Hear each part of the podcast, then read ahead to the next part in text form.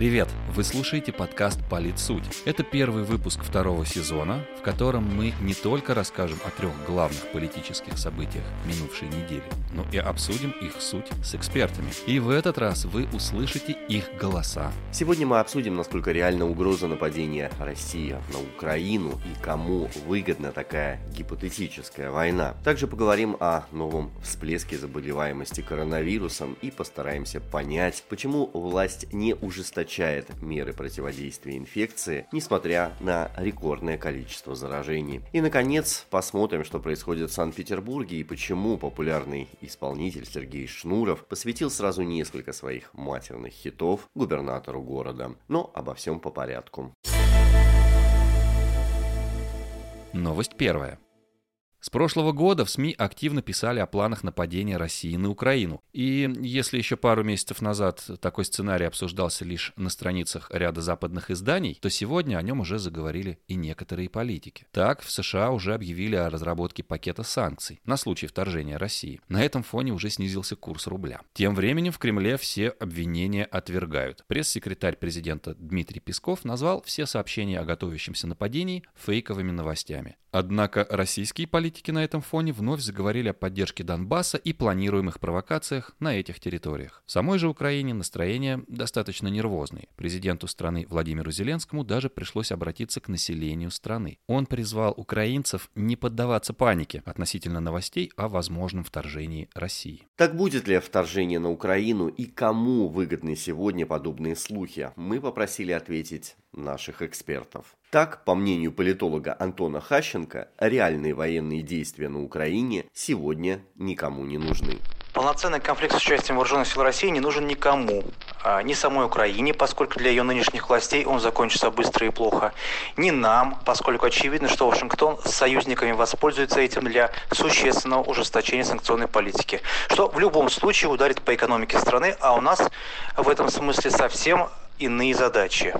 Не Европе, для которой важны экономические связи с нами и, собственно, российский газ, а знаменитить который быстро. Будет просто нереально. Отметил эксперт в беседе с подкастом «Политсуть». Господин Хащенко также уверен, что война не будет выгодна и здоровым политическим силам в самих Соединенных Штатах, ведь вооруженный конфликт и последующие за этим санкции ударят по глобальной экономике, которая еще и так не окрепла после пандемии. Таким образом, политолог связывает сложившуюся ситуацию с логикой информационных войн и хайпом, как со стороны некоторых политиков на Западе, так и со стороны самих СМИ. Бывший оппозиционный политик Ольга Курносова, некоторое время прожившая в Киеве уже после событий 2014 года, в разговоре с подкастом «Политсуть» отметила, что разговоры о войне ведутся уже с лета, а в последние месяцы эта тема практически не сходит с экранов телевизоров и страниц газет. Эксперт уверена, что военная истерия сегодня – это отличный способ отвлечь внимание людей от внутренних проблем. Вся история вокруг пандемии показала, что практически все мировые страны сели в лужу, и сегодняшние нарастающие протесты против противоэпидемических мероприятий показывают разочарование граждан западных стран. Я думаю, что это выльется отчасти в проигрыш тех политиков, которые во время пандемии находились в власти. И, конечно, надо фокус внимания куда-то смещать. А тут вот так удобно вселенское доктор зло, которого зовут Владимир Путин, поэтому про него разговаривать очень удобно и говорить о том, что Россия представляет для всего мира самую страшную угрозу, это, конечно, просто медийная находка. Я думаю, что тех, кто смотрел э, фильм «Хвост виляет собакой», не возникает вопроса, почему именно так это все и происходит. При этом госпожа Курносова подчеркнула, что все равно это нагнетание истерии вызывает большие проблемы. И хотя реальной войны никто не хочет, но чем дольше продолжают играть в это противостояние, то тем сложнее из него будет выходить без потерь. В этом таится главная опасность, которая которое и делает вероятность военного решения не нулевой, уверена эксперт.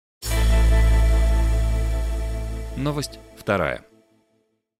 Самой России сейчас не до планов завоевания соседней Украины. В стране бушует новая волна коронавируса. В минувшие выходные был зафиксирован рост заболеваемости ковидом. Его связывают с распространением нового штамма – омикрона. При этом каких-либо серьезных дополнительных ограничений власти пока не объявляют. В СМИ объясняют, что новый штамм, хоть и более заразный, но болезнь протекает легче и уровень госпитализации на фоне резкого подъема заболеваемости остается стабильным. Политтехнолог Алена Август обращает внимание, что еще год назад при гораздо меньшей заболеваемости власти объявляли локдаун. Закрывались кафе и рестораны, музеи, кинотеатры. Сегодня же, по словам эксперта, отношение изменилось. Есть лишь рекомендации переходить на удаленку и меньше пользоваться общественным транспортом.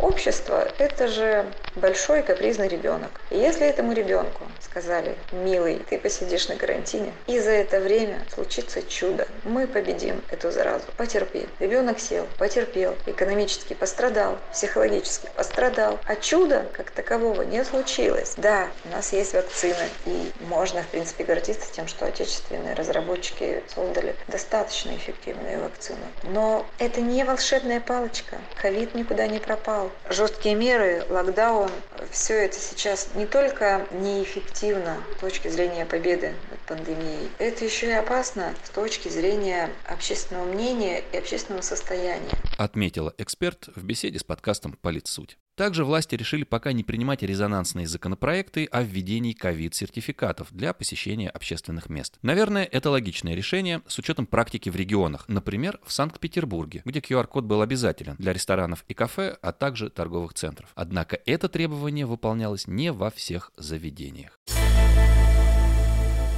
Новость третья.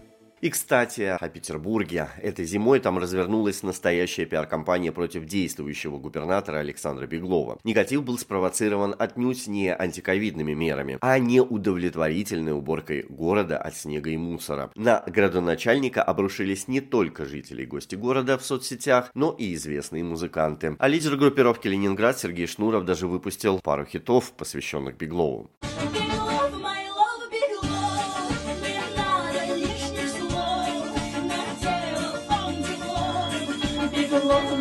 Lord. Впрочем, как уверен петербургский политтехнолог, вице-президент Российской ассоциации политических консультантов Петр Быстров, дело тут вовсе не в музыке. И конфликт у Александра Беглова отнюдь не с Сергеем Шнуровым, а с крупными предпринимательскими структурами, в том числе ассоциируемыми с Евгением Пригожиным. На политической карьере Беглова этот конфликт не отразится, потому что его место и его статус зависят отнюдь не от отношения к нему петербуржцев. Оно и без Шнурова со своими песнями всегда было достаточно сдержанным, и губернатор никогда не пользовался большим уровнем поддержки в городе. Его статус и его э, позиции зависят от отношения к нему президента и от уровня доверия со стороны президента. Отметил в беседе с подкастом «Политсуть» эксперт. С другой стороны, по мнению политтехнолога, эта ситуация может повлиять на то, что господин Беглов не будет рассматриваться как кандидат на второй губернаторский срок и может даже покинет эту должность досрочно. Но опять же, это зависит не от песен Шнурова, а от совершенно других причин, резюмировал эксперт.